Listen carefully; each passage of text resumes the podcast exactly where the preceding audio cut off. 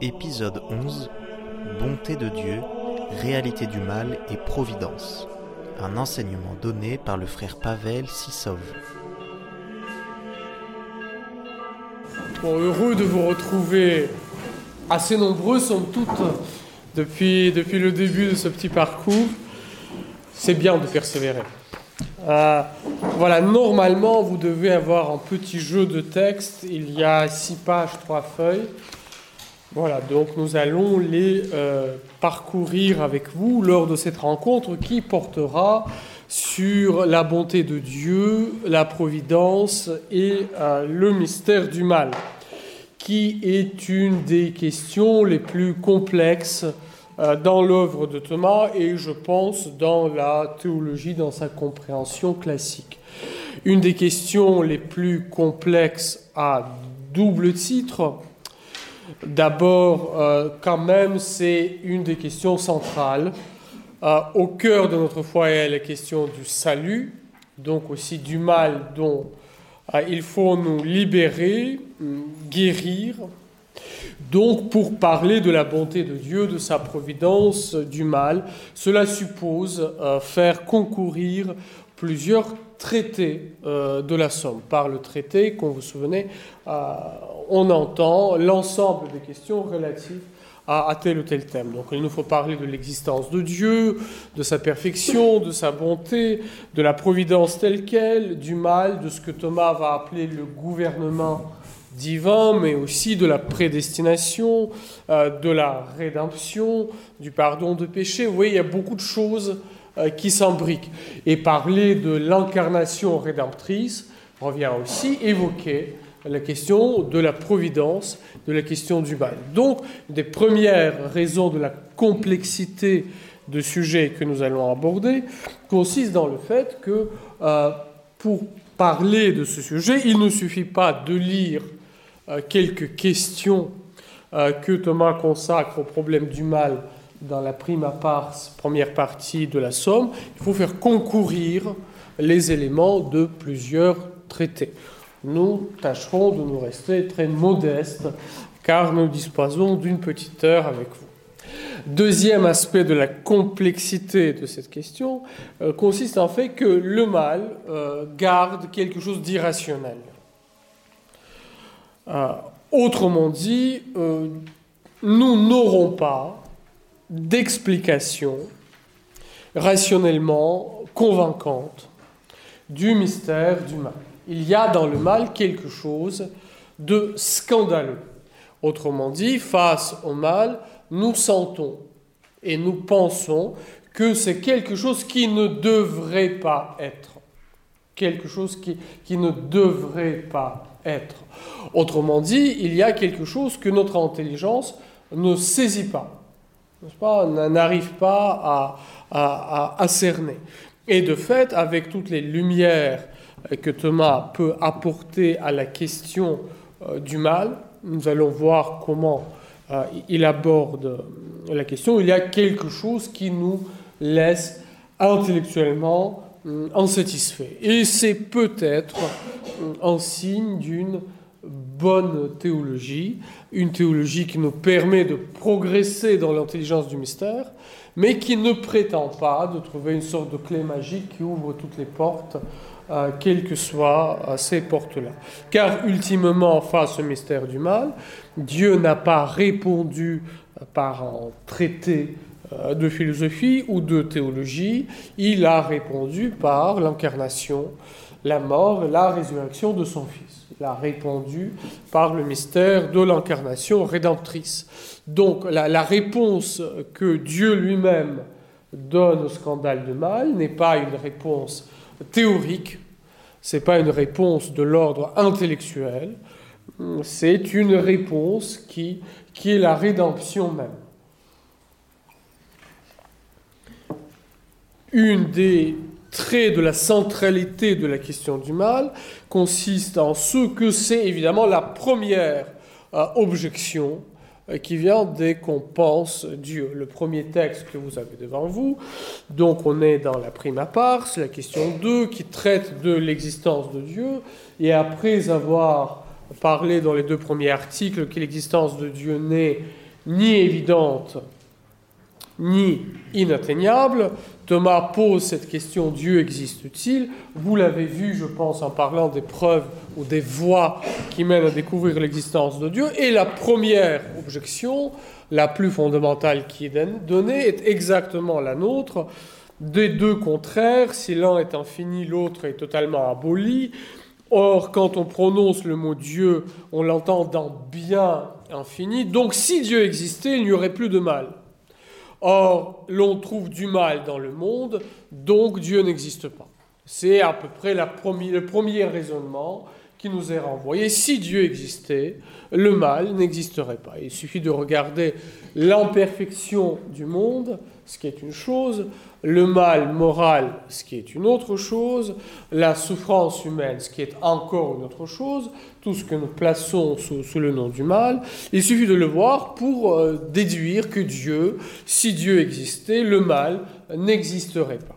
Et euh, la, solution proposée à l'objection du mal, Saint Augustin, l'auteur que nous allons retrouver par excellence euh, dans le traité du mal, désolé d'orienter tout vers le mal, mais c'est vers cela que la formulation du sujet euh, euh, enduit, mais c'est cela ce que la formulation du sujet induit. À l'objection du mal, Saint Augustin répond Dieu, souverainement bon, ne permettrait, notons ce verbe de permettre, aucunement que quelque mal s'introduise dans ses œuvres, s'il n'était tellement puissant et bon que du mal même il puisse faire du bien si Dieu était tout-puissant, le mal n'existerait pas. Au contraire, dit Augustin, Dieu est tellement puissant que même du mal, il peut tirer du bien. C'est donc à l'infinie bonté de Dieu que se rattache sa volonté de permettre des mots pour en tirer des biens. Vous noterez le retour de mot de permettre ici. Donc la grande thèse posée depuis Saint Augustin, Dieu ne veut aucunement le mal, Dieu permet euh, le mal. La permission n'est pas la même chose que, euh, que la, volonté, euh, la, volonté positive du mal. Dieu permet le mal parce que, on va le voir, il veut aussi, surtout, les créatures libres et responsables de leur destin. Ça, c'est ce qu'il veut il veut des créatures libres. Et pour qu'il y ait des créatures libres, il permet que leur choix soit des vrais choix, donc implique la possibilité du mal. Et cette permission divine du mal se fonde dans sa volonté euh, du bien qu'il en tirera. Et euh, c'est de ce dessein bienveillant qui est capable de tirer du bien même à partir du mal que va se rattacher la question euh, de la providence, de la prédestination, du, gouvernement euh, divin, euh, car l'ultime réponse à cette question du mystère du mal, c'est le mystère de Dieu, de Dieu lui-même. Ce qui nous amène à notre deuxième petit texte. Si Dieu bah, pourquoi Dieu s'occupe-t-il du monde? Et si Dieu s'occupe du monde, s'il y a une providence, un vrai gouvernement divin, pourquoi est-il la place, une place pour, euh, pour, le mystère du mal? Et là, il y a quelque chose de très fondamental euh, à saisir ou à se rappeler. J'espère que vous avez aperçu ce petit texte lors des rencontres précédentes. C'est que la connaissance que Dieu a de lui-même et après du monde n'est pas une connaissance froide, abstraite, c'est pas une connaissance privée d'amour. Donc la providence, donc la prédestination, donc le gouvernement divin, cette connaissance que Dieu a de son œuvre, son projet sera le projet d'amour, hum, de béatitude d'accomplissement, même si ce projet comporte cette permission du mal et l'effectivité du mal dans l'histoire de l'homme. Et Thomas rattache cela euh, au mystère même de la Trinité. Donc dans le traité de la Trinité, euh, vous reconnaissez la place de la question 32, la Trinité des personnes divines, peut-elle être connue par la raison naturelle? Donc Thomas reprend la thèse que vous avez déjà vue, n'est-ce pas, qu'il y a des vérités sur Dieu que l'on peut connaître à la lumière naturelle de la raison, son existence, le fait que Dieu soit providence, mais sans la révélation, l'homme ne peut pas découvrir que Dieu est Trinité.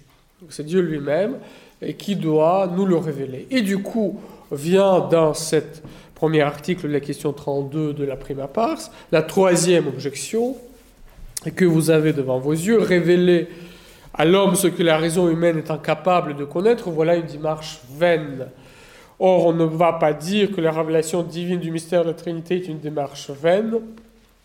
C'est donc que la raison humaine peut connaître la Trinité des, euh, des, des personnes. Pas, si on ne peut pas connaître la Trinité, à quoi bon nous apprendre son existence? Et regardons la réponse à cette objection, qui est euh, un des points clés dans l'architecture de la Somme, parce que nous voyons à partir de là comment Thomas unit dans le mystère trinitaire et l'œuvre de la création et l'œuvre de la rédemption. Pas comment Thomas unit dans le mystère trinitaire est l'œuvre de la création et l'œuvre de la rédemption. La connaissance des personnes divines était nécessaire pour nous en double titre. Le premier était de nous faire penser juste au sujet de la création des choses. Je passe le petit paragraphe, j'arrive au deuxième. Le second motif et le principal était de nous donner une vraie notion du salut du genre humain. C'est pas donc deux motifs, bien penser la création, bien penser le salut. Pourquoi bien penser la création? Regardons ce que nous dit le texte. Le premier était de nous faire penser juste au sujet de la création des choses. En effet, affirmer que Dieu a tout fait par son Verbe, c'est rejeter l'erreur selon laquelle Dieu a produit les choses par nécessité de nature. Qu'est-ce qu'il veut dire là? Autrement dit, Dieu agit d'une manière intelligente, intellectuelle. Dieu pense à ce qu'il fait. Il ne produit pas le monde avec une nécessité de nature. Ça, le monde ne s'écoule pas de Dieu, ne vient pas tout seul sans la décision, sans un acte d'intelligence divine. N'est-ce pas? Le monde ne vient pas comme le lait viendrait euh, d'une vache euh, ou comme l'eau viendrait d'une source. Euh, il y a un acte intellectuel par lequel Dieu connaît le monde, Dieu décide le monde, Dieu conçoit le monde. Donc, dans l'engendrement de son Fils, dans la production de son Verbe, Dieu porte déjà le monde. Il n'y a aucune nécessité dans la production, mais cette production est, est un acte d'intelligence. Et poser en lui la procession de l'amour, c'est montrer que si Dieu a produit des créatures, ce n'est pas qu'il en eut besoin, ni pour une autre cause extérieure à lui, c'est par amour de sa bonté. C'est par amour de sa bonté. Dieu crée par amour, donc gratuitement non pas parce qu'il a besoin du monde, car c'est une thèse de Thomas qui revient tout le temps que Dieu n'a aucunement besoin du monde. Il est en lui-même une parfaite communion de personnes, le don de soi. Il n'a pas besoin de vis-à-vis euh, qui, qui, serait le monde.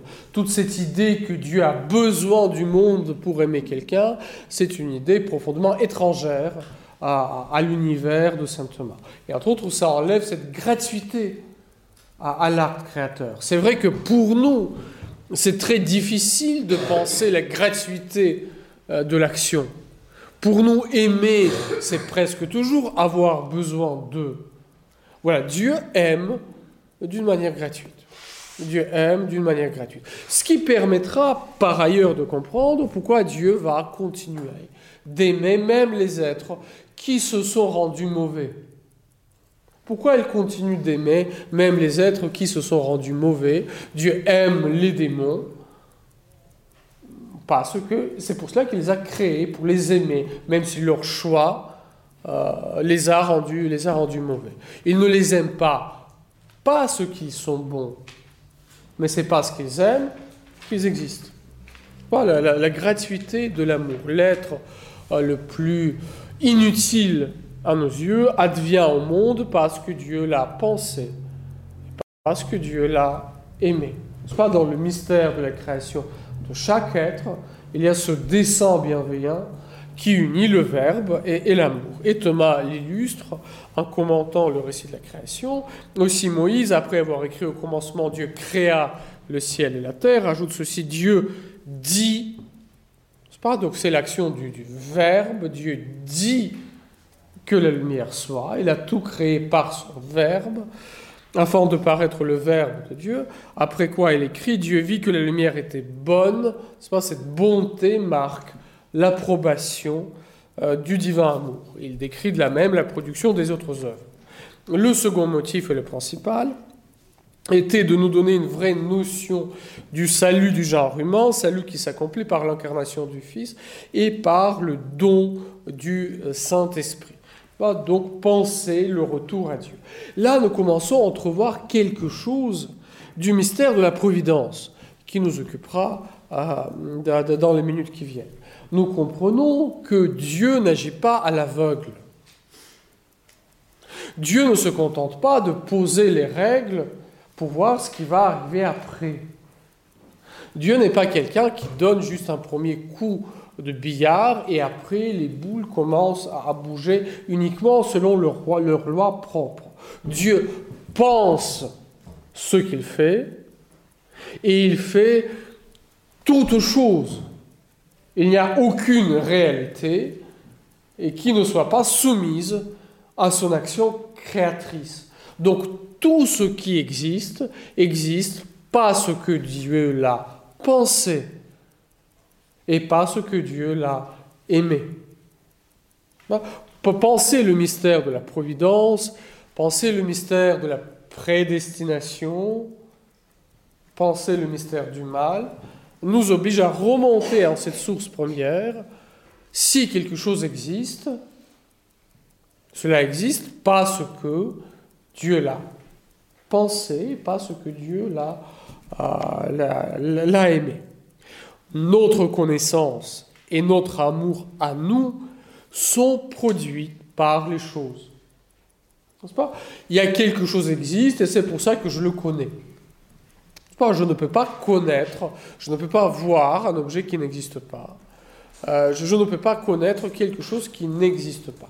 Comme minimum, il existe euh, une image, euh, une rêverie, une chimère que je construis dans mon esprit, mais je connais toujours quelque chose. Je connais ce qui existe et j'aime ce en quoi je vois, j'aperçois une certaine bonté. Peut-être je me trompe, peut-être ce n'est pas la vraie bonté que je vois, mais pour qu'une chose m'attire, il faut que j'aperçois en elle quelque chose de bon. Autrement dit, ma connaissance et mon amour sont causés par les choses ma connaissance et mon amour sont causés par les choses. Pour Dieu, c'est le contraire. C'est sa connaissance et son amour qui causent les choses. Je connais et j'aime parce que cela existe et parce que cela est bon. Si quelque chose existe, c'est parce que Dieu l'a connu et Dieu l'a aimé et Dieu l'a aimé. Ça change radicalement le regard euh, sur les choses. Cela est inutile à mes yeux, cela n'a pas de valeur à mes yeux, cela ne m'intéresse pas moi, mais Dieu merci, ce n'est pas moi qui est le centre du monde. Euh, pour Dieu, ceci a une valeur, c'est pour cela qu'il l'a amené à, l'existence. Ça, c'est le point trinitaire extrêmement important à tenir pour le reste de tout ce qui va suivre. Sinon, on ne comprendra pas comment, ça fonctionne. Ça va jusqu'à là? Bon, maintenant on va parler de la bonté de Dieu, qui est un peu notre, premier, euh, sujet. Donc, euh, vous avez vu euh, probablement, en parlant des noms de Dieu, je pense que le frère Thierry Dominique Cambrèche vous a parlé des perfections divines, de la manière dont nous parlons de Dieu, de ce que cela veut dire de Dieu, et nous remarquons qu'il y a euh, donc la question 4 qui porte sur la euh, perfection, et la question 5 euh, et 6 qui vont, qui vont porter sur la bonté en général et, la, bonté, et la bonté en Dieu. D'abord, disons un petit mot sur cette perfection qui englobe dans la simplicité divine, car vous l'avez vu, n'est-ce pas, Dieu est parfaitement simple, il est celui qui est, il est ce qu'il est. Ses perfections ne sont pas les rajouts à ce qu'il est, c'est son être même. Donc cette perfection qui englobe tout, et Thomas commencera par bonté. Donc vous avez ces citations tirées de la question 4, Dieu est-il parfait? En sens contraire, il est dit en Matthieu, soyez parfaits comme votre Père céleste est, parfait. Comment penser cette perfection de Dieu? Euh, Je prends juste un élément de la réponse de, Thomas, euh, métaphysiquement accent riche, donc on n'a pas le temps de le commenter. Au sujet de Dieu, il est établi qu'il est le premier principe non matériel, mais dans l'ordre de la causalité efficiente. Il, produit le monde. Il n'est pas la matière à partir de laquelle tout le reste vient. Euh, et tel principe doit être souverainement parfait, car si la matière comme telle est en puissance, l'agent en tant que tel est, un acte. Il est s'ensuit que le premier principe actif doit être un acte maximum et en conséquence parfait euh, au maximum en étant, en effet, dit parfait dans la mesure où il est un acte, puisqu'il dit parfait l'être, à qui rien ne fait défaut de sa perfection propre. Donc Dieu n'est pas une sorte de principe abstrait. Dieu est la vie même. Dieu est la vie même qui rend vivant tout ce qui existe. Dieu est existé même qui donne d'exister à tout ce qui existe. Cette absence de changement en Dieu n'est pas une sorte de l'absence de changement de diamant éternel qui serait soustrait au temps et au devenir, c'est la vie euh, au, plus haut point, cette intensité, intensité d'être. Et euh, il y a, c'est très amusant, dans la philosophie strictement contemporaine, il y a cette question sur la perfection de Dieu. Ah, il, y a, il y a deux thèses. Hmm, comment s'appelait-il? Un auteur qui est biologiste d'origine euh, Dawkins, et qui, se présente comme une sorte de critique euh, de l'idée de l'existence de Dieu, qui est une sorte de vulgate ambiante de l'athéisme actuel. Il explique que si Dieu existait, il serait l'être absolument parfait, mais nous voyons que l'être parfait ne peut venir qu'au terme d'une longue évolution, puisque l'évolution produit des êtres de plus en plus parfaits et complexes. Donc si Dieu existait, il adviendrait euh, à la fin euh, long processus évolutif. On dit très clairement dans l'idée que le premier principe du monde, c'est la matière, qui possède par elle-même le principe de devenir et qui s'élève vers les actes euh, de, de, plus en plus parfaits.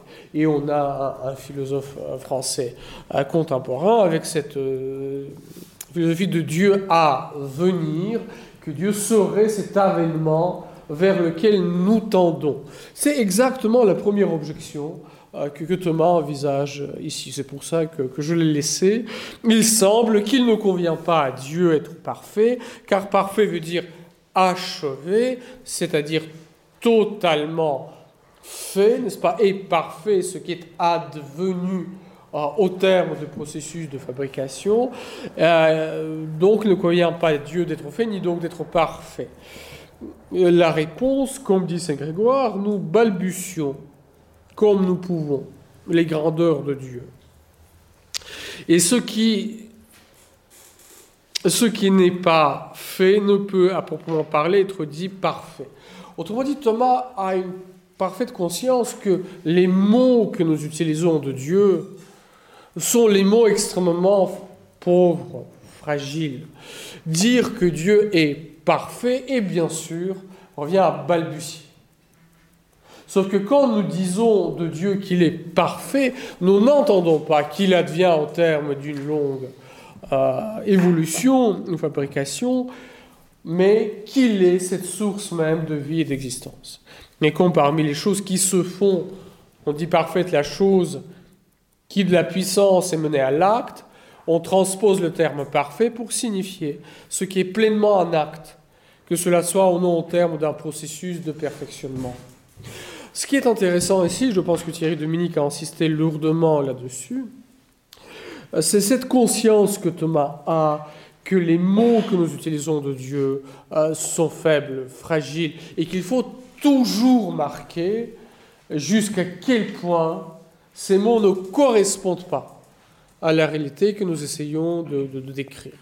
Chaque fois, quand il y a une similitude entre Dieu et la créature, qui est tout à fait réelle, la dissemblance est encore plus grande et il faut la marquer.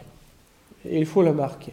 Loin de nous l'idée que Thomas produirait une sorte de discours qui saisirait, qui emprisonnerait Dieu dans une description cohérente et, logiquement euh, euh, suffisante. La bonté en général. Là, c'est une question un peu complexe parce que nous n'entendons pas la bonté de la même manière euh, que, la pensée classique, à, laquelle, euh, laquelle Thomas appartient. Euh, donc, juste un tout petit, petit commentaire avant d'entrer dans cette question 5. Nous, quand nous disons que quelque chose est bon, spontanément, nous pensons en premier lieu à la bonté morale. Quelque chose est bon quand quelque chose est moralement bon. Élargissons un peu notre regard. Revenons un peu euh, vers ces, âges primitifs euh, fondateurs de la philosophie. Euh, souvenons-nous de ce qu'aurait pu dire Socrate ou, Platon à, ce sujet. voilà, qu'est-ce que tu appelles bon? Mais j'appelle bon un bon plat. Le plat serait-il bon? Il y a une certaine bonté euh, euh, dans le plat. Et la vertu est-elle une chose bonne? Et la statue peut-elle être dite bonne? Et le cheval qui est un bon cheval, est-ce qu'il est bon dans le même sens que quand nous parlons que c'est un homme euh, vertueux ou que c'est une action euh, qui, est bonne? La santé est-elle une chose bonne? Et si la santé est une chose bonne, comment se fait-il que la nourriture qui est très bonne n'est pas nécessairement ce qu'il y a de mieux pour la santé N'est-ce pas? Vous aimez ce qui est bon, c'est très mauvais. Donc là, nous découvrons très vite que derrière le mot bon, il y a une réalité analogique il y a une réalité analogique. Et nous, notre première tentation, c'est de dire, mais il n'y a rien en commun entre la bonté euh, d'un cheval, la bonté de l'action morale, la bonté de l'ordre politique, la bonté de l'œuvre artistique, tandis que pour la tradition à laquelle Thomas appartient, dire que quelque chose est bon revient à dire que quelque chose est intensément. Que quelque chose est intensément. Que quelque chose existe euh, intensément. Que quelque chose qui, est parfaitement, dans la mesure du possible, est ce qu'elle est. La chose intensément euh, existante. Et c'est pour cela, lorsqu'on va dire dans cette lignée d'Aristote que le bien est ce que toute chose désire, cela ne signifie pas que toute chose désire le bien moral. Parce que les coquelicots, les requins ou les astres n'ont aucune idée du bien moral. Et pourtant, ces réalités existent, adviennent, tendent à l'accomplissement, persistent dans l'être. Le bien est ce que toute chose désire ne désigne pas dans cette pensée-là une sorte de désir psychologique. J'ai envie d'une glace ou j'ai envie, j'ai un désir d'une perfection morale. Le bien est ce que toute chose désire désigne dans cette pensée que toute chose tend intensément vers son accomplissement. Cela prépare le terrain pour penser ce que sera le mal. Ce que sera le mal. Ce, vers quoi toute chose tend, ce que toute chose désire. Et ce n'est pas nécessairement le bien extérieur à des choses elles-mêmes. C'est l'accomplissement des réalités elles-mêmes. Être pleinement un homme, s'accomplir en tant qu'être moral, éthique et politique, s'accomplir dans sa vie de connaissance, pas être pleinement un animal, être pleinement un vivant, ce que toute chose euh, désire. Et par ailleurs, Thomas insistera lourdement sur le fait que Dieu est le bien de l'univers. Que non seulement chaque chose tend vers sa propre perfection, mais vous l'avez vu très clairement avec les voies qui nous permettent de découvrir l'existence de Dieu, cet acte premier qui actualise tout le reste, comment est-ce qu'il meut, comment est-ce qu'il met en mouvement Aristote disait, ce premier moteur immobile meut, commeuvent l'intelligible et le désirable. Pas si j'avais été frère David Macaire, j'aurais dit voilà, il est le vendredi de carême, je vois un magnifique steak ou une tablette de chocolat, ça m'attire, n'est-ce pas? Le délectable attire, le délectable met en mouvement, sans changer, voilà. Dieu attire comme attire l'intelligible et, le délectable. Et à partir de là, nous, comprenons ce, cœur de. Euh, de la première euh, réponse de l'article 1, question 5, la bonté en général. Le bon et les temps sont-ils identiques dans la réalité? Ce que Thomas voudra dire, c'est que quand nous disons qu'une chose est, et quand nous disons qu'une chose est bonne, nous disons de deux manières différentes fondamentalement la même chose pas Nous donnons deux noms différents à, la même réalité. Mais cette différence de nom est fondée dans le réel, on va voir pourquoi. La même personne peut être appelée père dans tel enfant, chef dans telle entreprise, euh, que sais-je encore, l'ami d'une telle autre personne. Le même nom, pas les noms différents désigneront la même personne à cause de la multiplicité des raisons, des angles de, vue, de points de vue euh, que, que, nous intéressons. Voilà, il y a la différence de point de vue quand nous disons que quelque chose existe et que quelque chose est bon, mais la réalité est la même, fondamentalement la même. En sens contraire, Saint Augustin a écrit, n'est-ce pas De même, l'autorité de Saint Augustin, c'est très intéressant de voir jusqu'à quel point Thomas est héritier euh, de Saint Augustin. Et jusqu'à quel point tous les outils euh, aristotéliciens qu'il utilise, il les soumet, somme toute, à, des grandes intuitions augustiniennes. Saint Augustin a écrit C'est dans la mesure où, pardon, il manque un où nous sommes, que nous sommes bons. Autrement dit, est bon ce qui existe intensément. Notez ici surtout le thème de mesure. Donc on peut exister plus ou moins.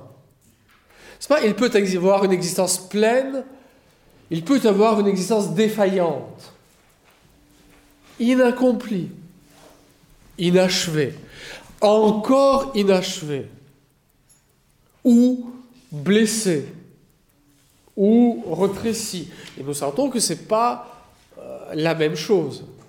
N'est-ce pas? Ce qui est encore inachevé dans l'enfant est déjà la promesse de l'avenir, tandis que dans une, chez une personne qui est frappée par la maladie, la vieillesse, la sénilité, ce n'est pas encore inachevé, c'est déjà la diminution.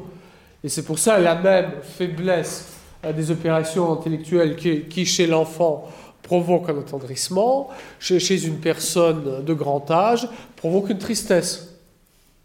Dans la mesure où nous sommes, donc nous existons plus ou moins. C'est très important cette idée de l'intensité de l'être de l'intensité de l'existence chez Thomas. L'existence, pour lui, c'est pas uniquement un ou zéro. C'est pas, c'est pas cette visée mathématique. Ça existe, ça n'existe pas. Ce n'est pas non plus une combinaison logique, euh, l'être nécessaire, l'être possible, euh, l'être réel. C'est une intensité de l'acte. Être, c'est une intensité de l'acte. C'est dans la mesure où nous sommes, euh, que nous sommes bons. Regardons le cœur de réponse. Encore fois, j'ai pris euh, juste la partie peut-être la plus accessible immédiatement. Le bon et les temps sont identiques dans la réalité. Ils ne diffèrent que pour la raison, et voici la preuve. Autrement dit, nous appelons différemment la même réalité. Nous appelons différemment la même réalité. C'est ce que techniquement on va appeler la distinction de raison. Paris est la capitale de la France, deux vocables qui désignent la même réalité. La distinction de raison.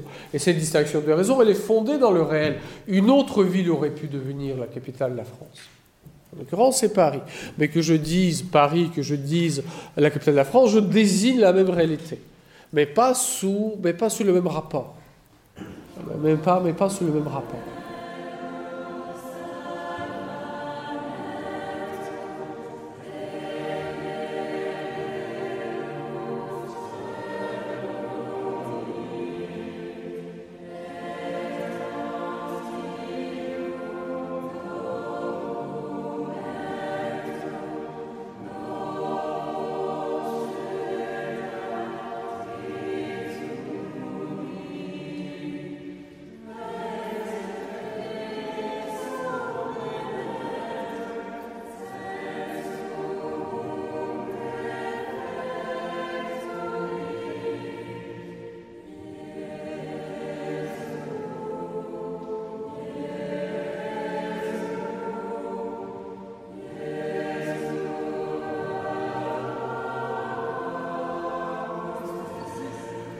Ce qui fait qu'un étang est bon, c'est qu'il est attirant. Aussi, le philosophe définit le bien, ce à quoi toutes les choses tendent. Et en réalité, dans le texte latin, derrière ce attirant et tendre, c'est le même verbe euh, donc ce qui a donné appétit en français. Ce que toutes les choses désirent, bonum est quod omnia appetunt, ce vers quoi toutes les choses tendent. Si nous entendons par ce que toutes les choses désirent, ou ce vers quoi toutes les choses tendent, comme une sorte de velléité psychologique, ça devient incompréhensible. Parce qu'une grenouille ne tend consciemment vers rien. Euh, une planète ne, tend vers rien. Euh, tandis qu'il y a dans ces êtres une tension vers leur accomplissement. C'est leur accomplissement qui est le bien. Le bien, c'est ce à quoi toutes les choses tendent. Et c'est en cela qu'il est attirant. Or, manifestement, une chose est attirante dans la mesure où elle est parfaite, car tous les espoirs étant aspirent à se parfaire. En outre, tout étant est parfait dans la mesure où elle est un acte. Cela rend manifeste qu'une chose est bonne dans la mesure où elle l'est car l'être est l'actualité de toute chose, comme on l'a vu précédemment. Ainsi est-il évident que le bien et les temps sont identiques dans la réalité, mais le terme bon exprime l'aspect d'attirance qui n'exprime pas le terme étant. C'est important. Pourquoi Parce que l'être chez Thomas est une réalité intensive qui, qui tend à l'accomplissement. Euh, c'est peut-être un des éléments les plus difficiles à saisir parce que ça demande une véritable conversion intellectuelle. Prenons l'exemple tout bête. La course et courir désignent la même réalité. Mais courir en tant qu'un acte, la course en tant que chose. Le feu, c'est en réalité un acte. C'est un processus. Et spontanément, nous l'identifions à une chose. Voilà, Thomas pense les étangs comme des actes. Et nous avons tendance de les réduire à n'être que, que, des choses, que des définitions, euh, que, que, des mots. Voilà, voir les choses comme des actes. Chacun de nous est vivre, penser, désirer, exister. Et cela prend les formes diverses variées, telle pensée, telle volition, tel acte posé. Voyez-vous, notre corps lui-même est une sorte d'expression dans la matière de notre élan vital.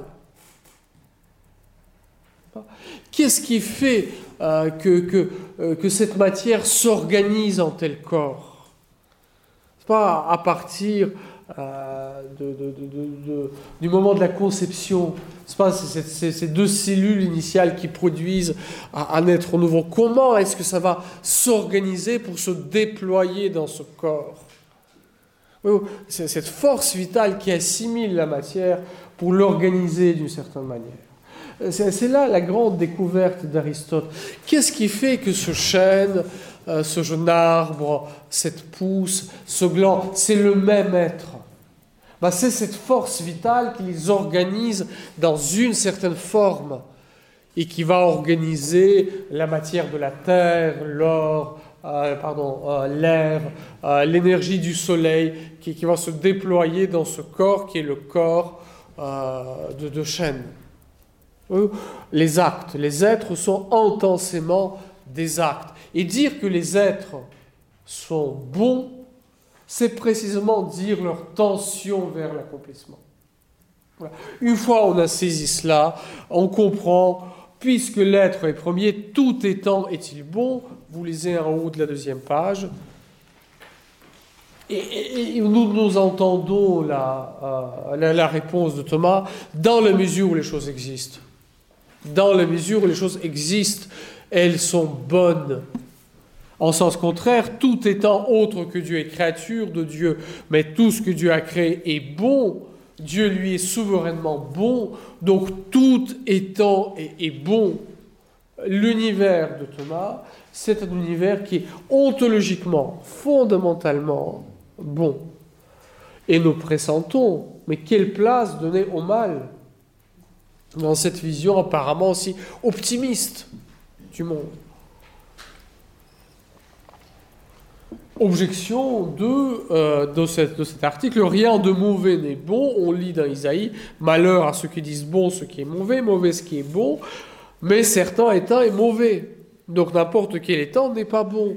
Donc voilà, on a dans la vision des choses où il y a des bonnes choses et des mauvaises choses. Et à cette vision manichéenne à laquelle Thomas est confronté très immédiatement par l'histoire de l'ordre, qui se pose au catharisme, posant l'existence des choses bonnes, spirituelles, et mauvaises, matérielles. Et nous-mêmes, nous pensons souvent il y a des choses bonnes et des choses mauvaises.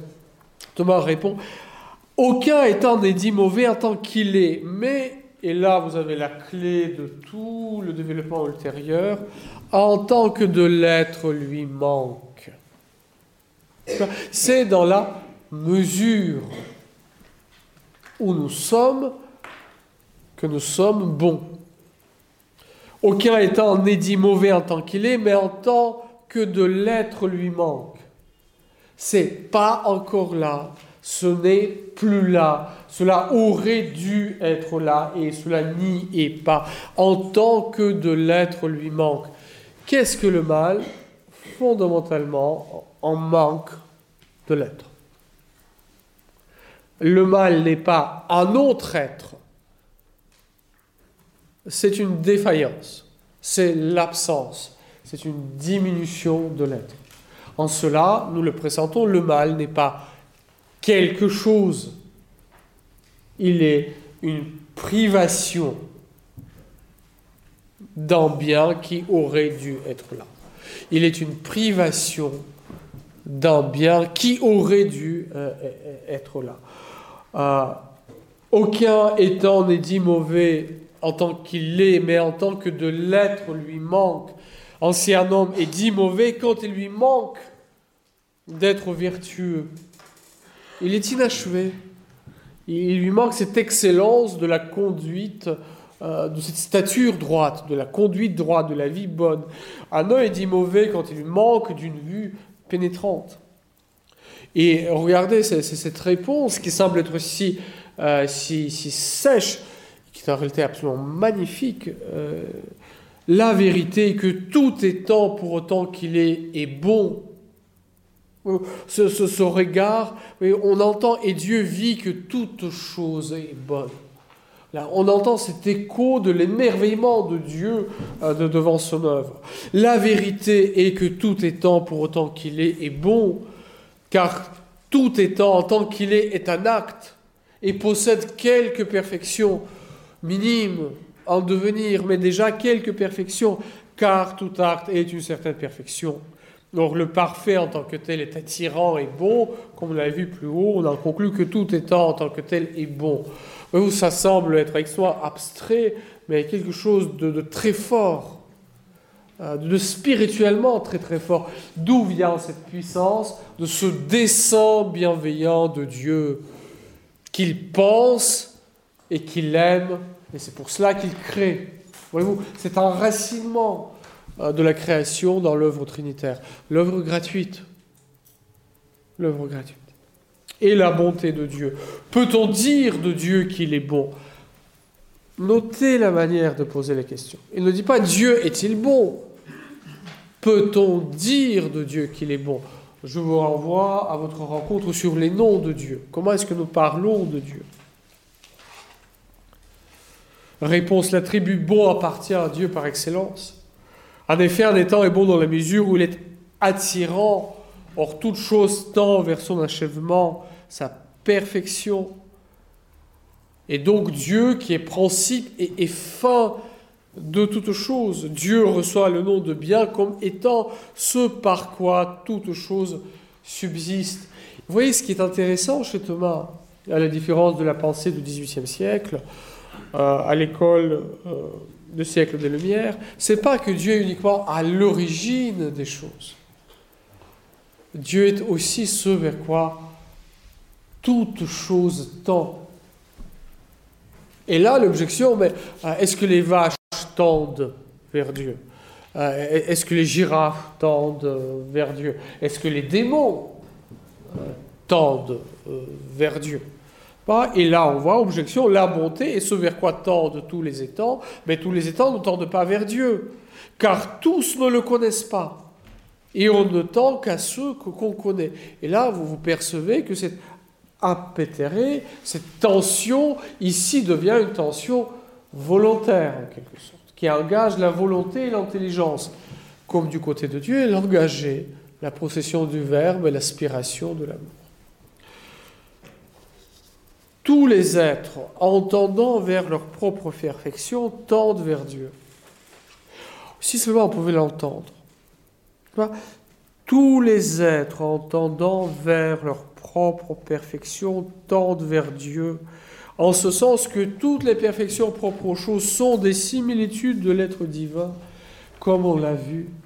Une des grandes tragédies du christianisme consiste dans le fait qu'on a totalement oublié l'idée du Dieu créateur. C'est devenu une idée, une sorte de débat stérile sur la création et l'évolution qui, à vrai dire, n'a aucun intérêt.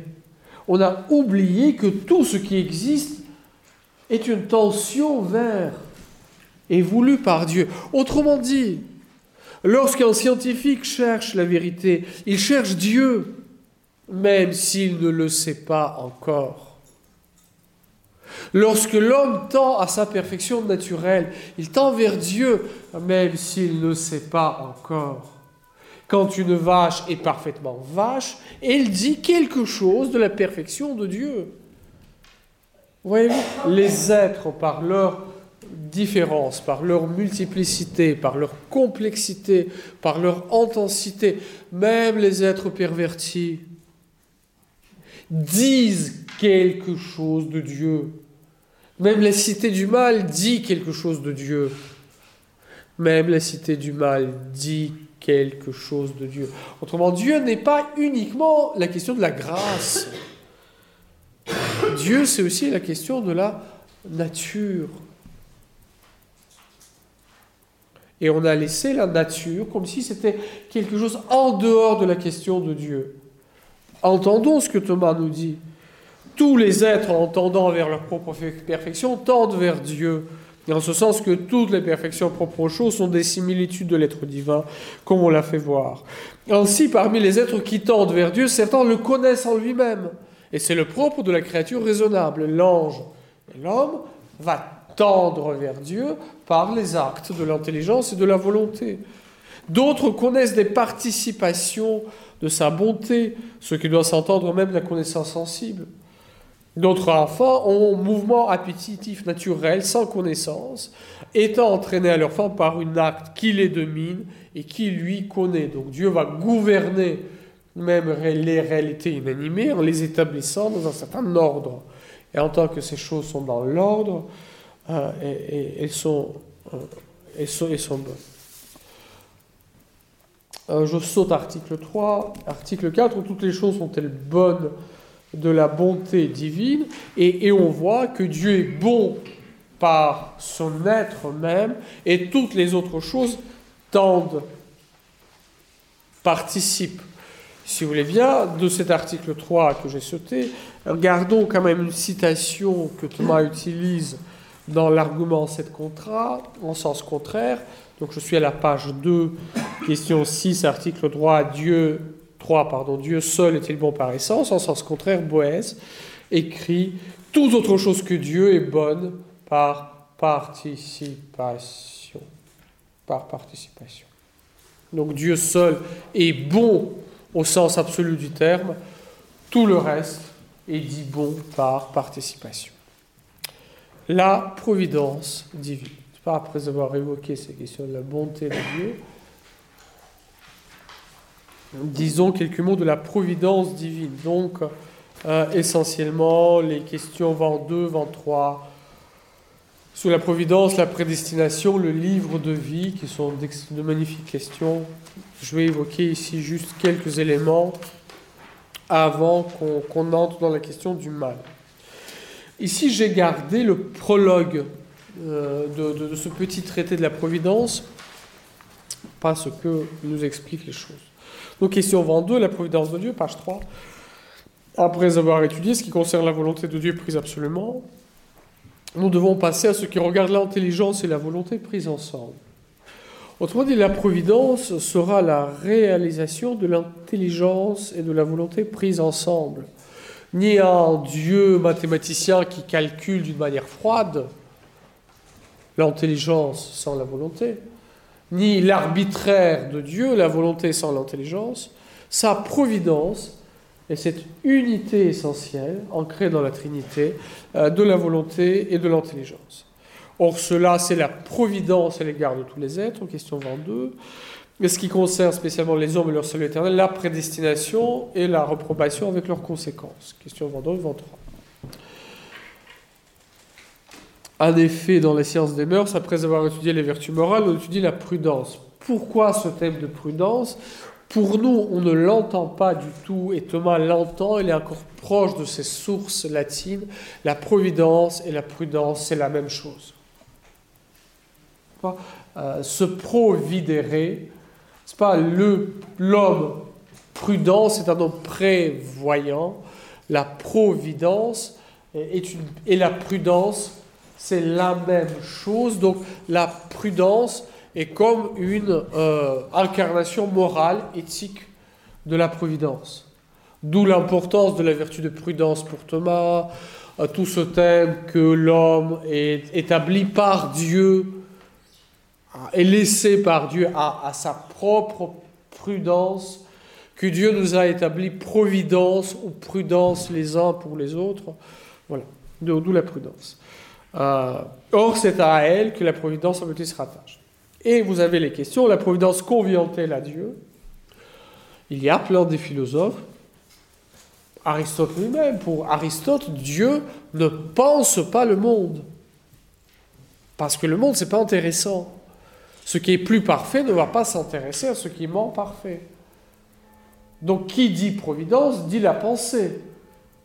il y a énormément de philosophes antiques pour qui Dieu est, non seulement n'aime pas le monde, parce que déjà c'est ridicule que, Dieu ait, ait de l'amour pour le monde, il ne connaît même pas le monde. Il ne connaît même pas l'existence de Dieu. La providence convient-elle à Dieu? Hein? Toutes choses sont-elles soumises à la providence divine? C'est pas ça prépare. Y a-t-il des choses qui échappent à la providence? Le mal échappe-t-il à la providence? Le péché échappe-t-il à la providence? La souffrance échappe-t-elle à la providence? Toutes choses sont-elles soumises à la providence divine? La providence divine s'étend-elle immédiatement à toutes choses? Ou est-ce que Dieu laisse agir les créatures les unes sur les autres? Ce qui va préparer ce qu'on va appeler, euh, ce que Thomas appelle le traité du gouvernement divin, qui est vers la fin de la somme. Comment est-ce que Dieu agit sur les êtres? Comment est-ce que les êtres agissent les uns sur les autres? Les anges, les démons, les hommes? Est-ce que c'est Dieu immédiatement qui fait tout? Ou est-ce qu'il laisse véritablement aux causes secondes d'exercer leur causalité? Nous sentons que la question est très très très importante. Hein. La providence s'étend immédiatement à toute chose. La providence divine impose-t-elle la nécessité aux choses qui lui sont soumises? Dit, est-ce que cela n'aurait pas pu être autrement? Est-ce que tout est conduit de manière absolument nécessaire euh, même si cette nécessité nous échappe, où il y a une véritable liberté dans le monde, il y a une véritable liberté dans les causes. La providence convient-elle à Dieu? En sens contraire, on lit dans le livre de sagesse, c'est toi, Père, qui gouverne tout par ta providence. Je suis à la page 3, article 1, cette contrat. Réponse, il est nécessaire d'attribuer à Dieu la providence en effet, tout ce qui est bon dans les choses a été créé par Dieu. On l'a vu. Or, ce qui est bon dans les choses, c'est non seulement ce qui se rapporte à leur substance, mais aussi quant à leur ordination et à leur fin. Ça, vraiment, je pense que nous l'avons grandement perdu. Que Dieu n'est pas à l'origine du monde, que Dieu pense l'ordre du monde qu'il y a l'ordonnancement entre les choses. Et cela vient de Dieu. Et la fin des choses, Dieu qui est la fin de l'univers, Dieu qui est le bien de l'univers. Pas uniquement mon petit bien à moi, mon petit Jésus à moi, ma petite grâce à moi. L'univers tout entier tend vers Dieu. L'univers existe par sa tension vers Dieu. Pour Dieu créer, c'est poser dans l'être un étang qui tend vers lui. C'est cette, euh, cette, pensée responsoriale de la Bible. Dieu parle et, et le réel répond. Voilà, cette réponse, la parole de Dieu, qui suscite la réponse. Pourquoi est-ce que c'est si important? Dans la théologie moderne, voire même contemporaine, pour des raisons extrêmement complexes où je n'entre pas, que je n'évoque pas ici, c'est répandu et devenu un lieu commun à une conception qui est profondément contraire à l'esprit de Thomas. Pour l'instant, je ne dis pas qu'elle est fausse, je dis juste qu'elle est contraire à l'esprit de Thomas, qui est une théorie de, de la création par retrait. Autrement dit, pour Dieu créer, c'est se retirer. C'est donner l'espace dans lequel nous pouvons exister. Dieu crée en se retirant. La liberté de l'homme surgit lorsque Dieu se retire. Le choix de l'homme existe lorsque Dieu se retire. La création est l'acte de l'humilité de Dieu, de la kénose, de l'anéantissement, de l'appauvrissement de Dieu. Dieu se retire et cela permet aux choses d'exister. Voilà, pour Thomas, c'est une absurdité. Parce que c'est la présence intensive de Dieu aux choses qui leur donnent d'exister. C'est sa présence à nous qui nous donne notre liberté. Plus il y a de Dieu, plus il y a d'être, plus il y a de liberté. Moins il y a de Dieu, plus on tombe dans, le néant, dans l'an distant. Donc là où euh, la pensée contemporaine pose les relations entre Dieu et le monde, et surtout Dieu et la liberté humaine, comme les relations de concurrence, ou bien, ou bien, ou bien c'est Dieu qui est tout-puissant, ou bien c'est moi qui est libre, d'où l'allergie moderne vis-à-vis de la toute-puissance de Dieu.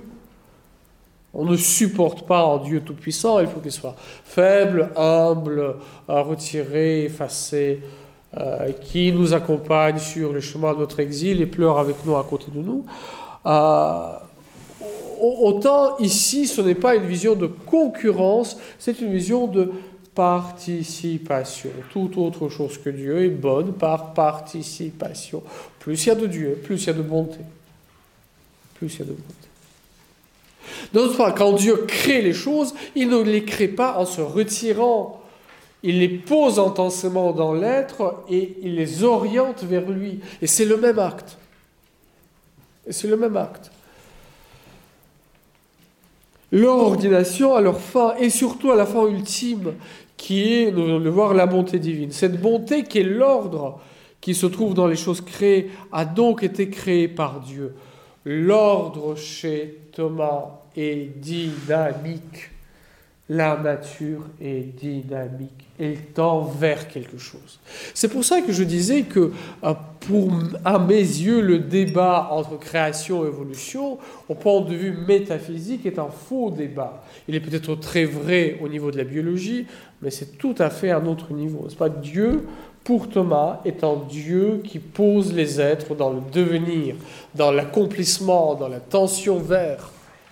La nature n'est pas quelque chose qui ne fige la nature et le principe de l'action. C'est fondamental quand nous parlerons de la loi naturelle et de la morale chez Thomas. Ce n'est pas une sorte de euh, série de règles qui figent une fois pour toutes. C'est le dynamisme même de l'homme dans, l'accomplissement de sa destinée qu'il exprime par sa raison. Et c'est ça la loi, la loi naturelle chez, chez Thomas. L'ordre, et l'ordre n'est pas uniquement l'ordre d'une montre qui lui permet de fonctionner, c'est le tension de l'étang vers son accomplissement. Et puisque Dieu est cause des choses par son intelligence, de telle sorte que la raison formelle de ses effets doit préexister en lui, comme nous l'avons fait voir, il est nécessaire que le plan selon lequel les choses sont ordonnées à leur fin préexiste dans la pensée divine. Or, précisément, la disposition rationnelle des choses qui ont à être ordonnées une fin, c'est la providence. Autrement dit, qu'est-ce que la providence? C'est la pensée aimante de Dieu qui porte l'univers. La pensée aimante de Dieu qui porte l'univers. Ce que Paul va appeler le dessein bienveillant.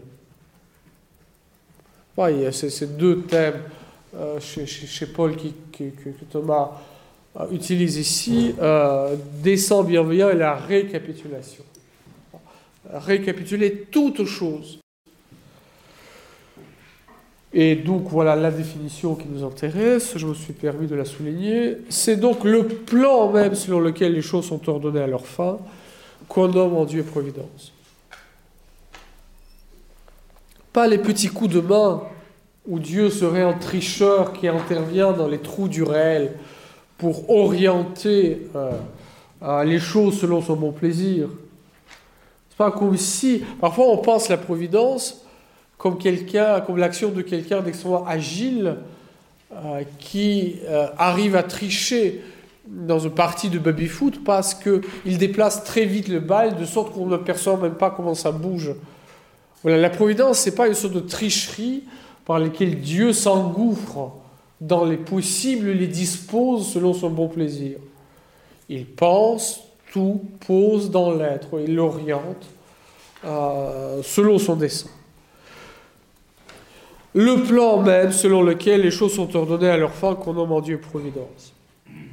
Le providence est le plan divin lui-même, établi en celui qui est le souverain maître de toutes choses, dispose tout. Et à cette providence va correspondre euh, à la fin de la prima pars tout l'immense traité très très long euh, du gouvernement divin, donc question 103 à 118, qui est de fait qui montre comment c'est inscrit dans les choses. Le gouvernement divin, c'est l'inscription dans les choses euh, de la providence. Tout comme l'architecte a d'abord le bâtiment dans son esprit et après ce plan existe dans le bâtiment réalisé, de même il y a la providence qui est Dieu lui-même, la prédestination c'est Dieu lui-même, et après il y a la réalisation de cela dans la créature. Comme le plan qui existe dans l'esprit de l'architecte et la pensée de l'architecte lui-même. Au fond, c'est l'architecte lui-même qui donne à son esprit cette forme particulière qui est le plan de la maison. Après, cela euh, s'incarne dans une réalité qui lui est extérieure. Toute chose, voilà, euh, et euh, cette différence entre providence et gouvernement vous est donnée dans la deuxième objection et la solution de la deuxième objection. La providence est éternelle, le gouvernement est ce qui est inscrit dans la temporalité même des choses.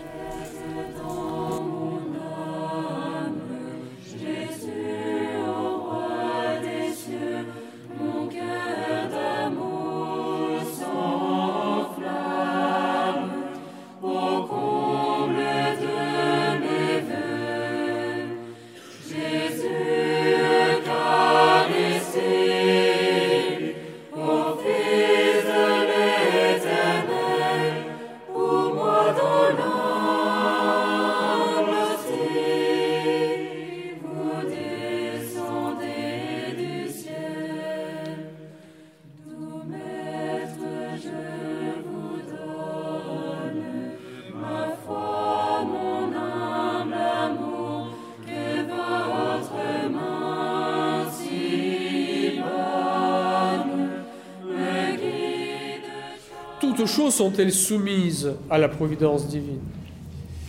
Est-ce que Dieu pose seulement les lois? Est-ce que Dieu crée uniquement l'univers à l'instant T1 et après ça roule tout seul? Y a-t-il dans l'univers les choses qui échappent à Dieu, dont il ne se soucie pas? Ou est-ce que toute chose est soumise à la providence divine? Regardons d'emblée, si vous voulez bien, la réponse à la, donc à la page 4. Euh, vous lirez là, c'est l'article que je vous ai donné presque in extenso. Euh, mais le temps passe, il faut aborder la question du mal. Réponse, page 4. Certains penseurs ont nié complètement la providence, comme Démocrite et les épicuriens qui attribuait la formation du monde au hasard. D'autres ont cru que seuls les êtres incorruptibles sont soumis à la providence. Les anges, les âmes. Euh, tandis que les animaux, Dieu ne va pas se soucier de ça quand même. Il ne va pas garder par sa providence les chats, les brins d'herbe, n'importe quelle bactérie. Bon, monde ne sait pas encore que ça existe, mais peu importe. Des êtres euh, parfaitement insignifiants. Euh, mais quant aux espèces, euh, il ne serait pas quant aux individus, mais quant aux espèces, car sur l'espèce, ils sont incorruptibles. Autrement dit, le destin d'un tel lapin est indifférent à Dieu, ce qui l'intéresse, c'est que l'espèce des lapins subsiste. Et au fond, l'existence des hommes individuels l'intéresserait peu dans cette visée-là. Ce qui l'intéresse, c'est la vie intellectuelle des hommes euh, qui continue. Donc, euh, l'avéroïsme radical du XIIIe siècle. C'est qu'en leur nom que Job dit au sujet de Dieu, les nuages sont pour lui un voile opaque, il circule pourtour des cieux et ne voit pas nos affaires. C'est pas comme si Dieu voyait par-dessus ce que nous voyons. Et nous, nous sommes cachés par un sombre voile de nuages et au fond, ce qui se passe en dessous ne l'intéresse pas. Toutefois, Rabbi Moïse, donc c'est Maïmonide, accepte les hommes de cette condition générale des choses corruptibles à cause de la splendeur de l'intelligence dont ils participent, mais pour les autres individus corruptibles, il suit l'opinion précédente. Mais on doit nécessairement dire, c'est fort chez Thomas, on doit nécessairement dire que toutes les choses sont soumises à la providence, non seulement dans l'universalité de leur nature, mais dans leur singularité. Pourquoi? Parce que Dieu seul peut donner l'acte d'être. Dieu seul crée. Les autres êtres transfigurent, transforment. Dieu seul fait exister. Et en cela, Dieu est immédiatement présent à chaque chose. Et chaque chose existe parce que Dieu la pense et parce que Dieu la veut dans leur singularité. Pas une pour les anges, pas une pour les astres, pas une pour les êtres éternels, pas une pour les âmes, mais aussi chaque lapin dans, sa singularité, chaque branche d'herbe dans sa singularité, est porté, voulu, produit par Dieu. Pas, pas, il y a la production qui suit son ordre. Les lapins font des lapins, hein. Mais c'est Dieu qui donne à chaque être d'exister. c'est Dieu qui donne à chaque être d'exister. La causalité de Dieu, qui est l'agent premier, s'étend à tous les étangs. S'étend à, à, tous les étangs. Regardons juste ici la deuxième euh, et la quatrième objection, qui sont extrêmement importants. Je vais très rapidement. Deuxième objection, je reviens à la page 3, article 2, euh, deuxième objection. Une sage providence écarte autant qu'il est possible les défectuosités et le mal de ceux qu'il prend en charge. Or, nous voyons qu'il y a beaucoup de mal dans les choses. Vous voyez, la question du mal commence à apparaître. Si Dieu gouverne les choses, si Dieu est providence, si tout vient de son dessein bienveillant. Or, il y a le mal dans les choses. Peut-on dire euh, que qu'il soit sage Que soit sage. Or, ou bien, donc Dieu ne peut pas l'empêcher, et alors il n'est pas tout-puissant, ou bien il ne prend pas soin de toutes choses. Il ne nous aime pas. Et donc, pour beaucoup de théologiens modernes, il faut sacrifier la toute-puissance. Pour expliquer le mystère du mal, il faut sacrifier la toute-puissance de Dieu. Et on a un Dieu compétissant et euh, qui laisse souffrir. Et quatrième objection, Quiconque est laissé à soi-même, un homme libre, n'est pas soumis à la providence d'un autre qui le gouverne.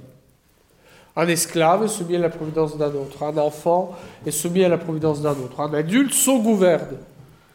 Il n'est pas soumis à la providence d'un autre. Or, les hommes sont laissés à eux-mêmes par Dieu, selon l'Ecclésiastique. Au commencement, Dieu a créé l'homme et il l'a laissé aux mains de son propre conseil. Est-ce que cela veut dire que pour que l'homme soit libre, Dieu doit l'abandonner? Pour qu'il soit libre, il faut, il faut, il faut qu'il se retire. Et cela est vrai spécialement des méchants, puisqu'il est dit dans le psaume, il les a abandonnés au désir de leur cœur. Peut-on dire que Dieu a abandonné les hommes à leur propre dessein? Et très rapidement, les deux réponses ici qui posent ce qui va suivre il en va, solution 2, page 4. Une fois on a compris ça, beaucoup d'autres choses deviendront plus claires. Il en va autrement de celui qui a la charge d'un bien particulier, de celui qui pourvoit à un tout universel. Le premier exclut autant qu'il le peut tout défaut de ce qui est soumis à sa vigilance, tandis que le second permet qu'il arrive quelques défaillances dans une partie, pour ne pas empêcher le bien de tout. Pour ne pas empêcher le bien de tout, il faut admettre les défaillances de quelques parties. Autrement dit, si je veux la prolifération de la vie dans son règne végétal et animal, il faut que les uns disparaissent pour que les autres naissent si je veux cette prolifération de la vie. Sinon, je peux ne pas créer de vie biologique. Mais une vie biologique qui ne connaîtrait pas de génération et de la destruction n'est pas possible. Donc ou bien j'accepte la vie avec son lot de souffrance animale, ou bien je ne crée pas la vie. C'est une autre solution. Alors rien n'existe. Ou bien j'accepte qu'il y ait des créatures libres qui répondent à l'appel, et dans ce cas-là, je permets une possibilité réelle pour certaines de ces créatures de ne pas répondre, Ou bien je ne crée pas les créatures libres. Je crée uniquement, je sais pas, les petits chiens qui m'aimeront automatiquement. Mais Dieu ne veut pas être aimé par les hommes comme les petits chiens aiment leur maître. On peut permettre l'amour infaillible de Dieu. Ce sera l'amour des petits chiens. Dès qu'on pose une créature libre qui se décide d'elle-même, l'homme et l'ange, on introduit un point de défaillance. Ce point de défaillance, en réalité, n'est que contre-coup d'un bien plus grand, qui est l'existence de la prolifération de la vie euh, pour les animaux, euh, qui est la possibilité d'un libre amour euh, de, Dieu. regardez vers la fin de cette deuxième solution. Sans la mort de beaucoup d'animaux, la vie du lion serait impossible. Pas Pour qu'il y ait un lion, il faut la mort de beaucoup d'animaux. Plus on est vers les êtres élevés, plus il faudra sacrifier pour que ça advienne. Il y a le prix à payer en quelque sorte. Et la patience des martyrs n'existerait pas sans la persécution des tyrans. Est-ce que Dieu veut la persécution des tyrans? Non. Il veut l'amour des hommes. Cela suppose que certains pourront le refuser, voire même persécuter les autres. Et ça donnera ce trésor qui est la patience des martyrs. Mais pour cela, il faut admettre la possibilité de la persécution des tyrans. Et si on était des petits chiens, on aimerait Dieu automatiquement, mais on n'entrerait jamais dans la vision béatifique. On ne verrait jamais Dieu face à face, on resterait au niveau des animaux qui aiment leur maître par la seule puissance de leur nature. Oui, il y a le prix à payer. Il y a le prix à payer. Quatrième, euh, pose la quatrième objection.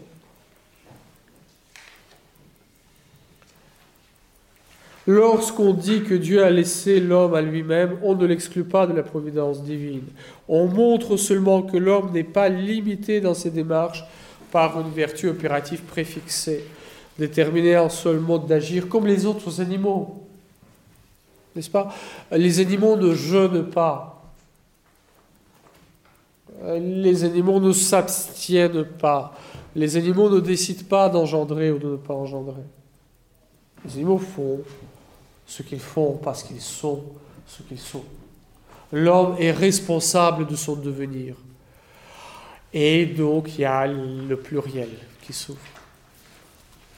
Et donc il y a le pluriel qui s'ouvre. Donc l'homme est laissé à son conseil, non pas parce qu'il est abandonné, mais parce que Dieu l'appelle à sa responsabilité. Cela ne signifie pas qu'ils n'existeront pas. Si Dieu les abandonnait, ils n'existeraient pas. Mais qu'ils sont responsables de leurs actes. Euh, cinquième objection, parce que la créature raisonnable a par le libre arbitre la maîtrise de ses actes, elle est soumise à la providence d'une façon spéciale en ce qu'on lui impute ses actes à mérite ou à faute, et qu'il reçoit en retour la récompense ou le châtiment. Un animal ne mérite pas et un animal ne faute pas. Un animal est ce qu'il est.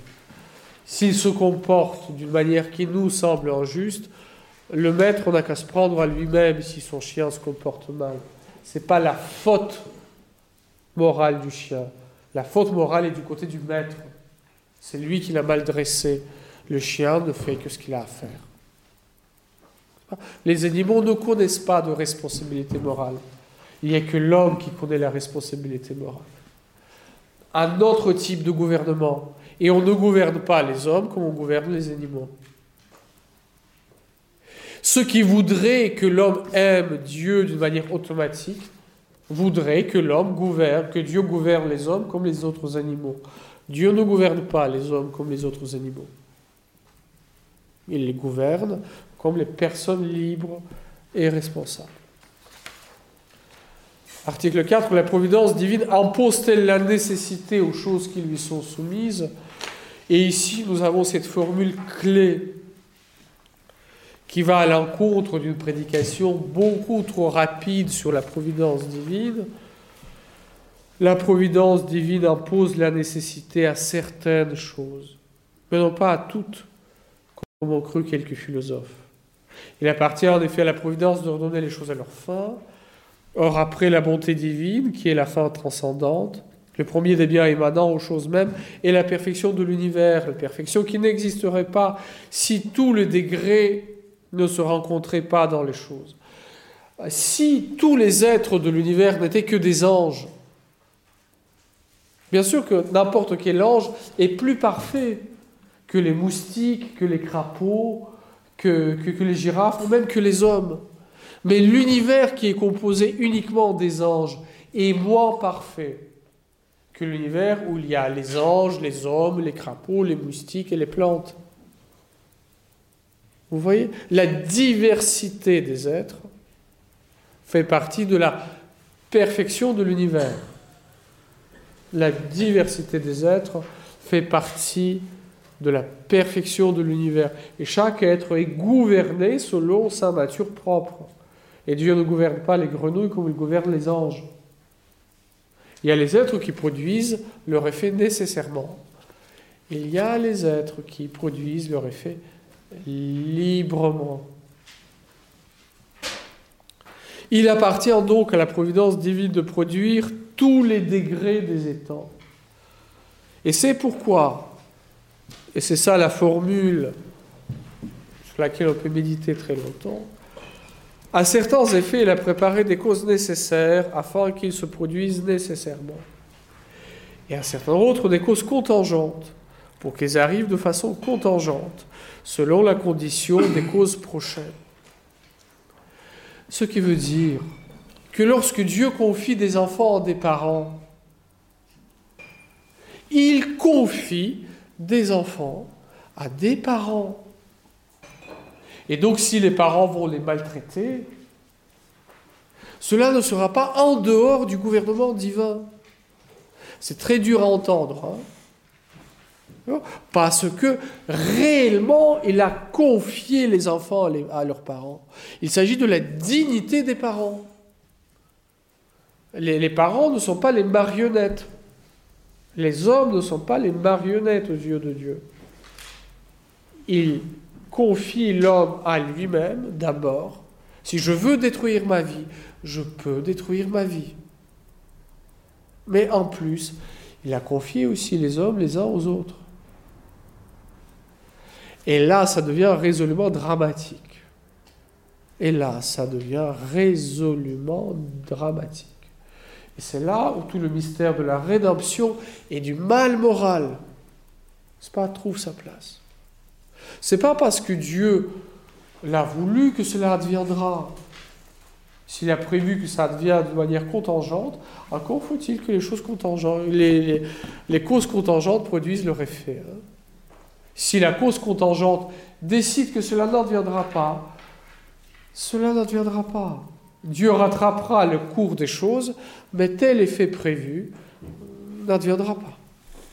Si je dis non, je dis non. Et mon nom a sa valeur d'un vrai nom. C'est, voyez-vous, la dignité de l'homme exige une véritable responsabilité. On voudrait un monde sans le mal moral, on voudrait un homme, un monde dont on n'est pas responsable. Pourquoi Dieu permet les guerres? Parce qu'il a laissé l'homme à son conseil. Et si l'homme veut se suicider, il se suicide. Et si la nation veut se suicider, il se suicide. Et si je décide d'agir mal, je décide d'agir mal. Et c'est de ma responsabilité.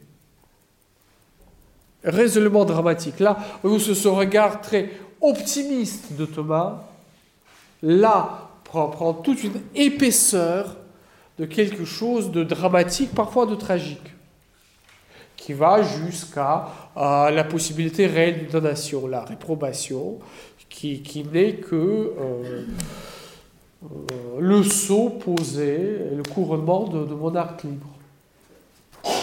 À l'heure, dans quelques minutes qui nous restent, abordons très vite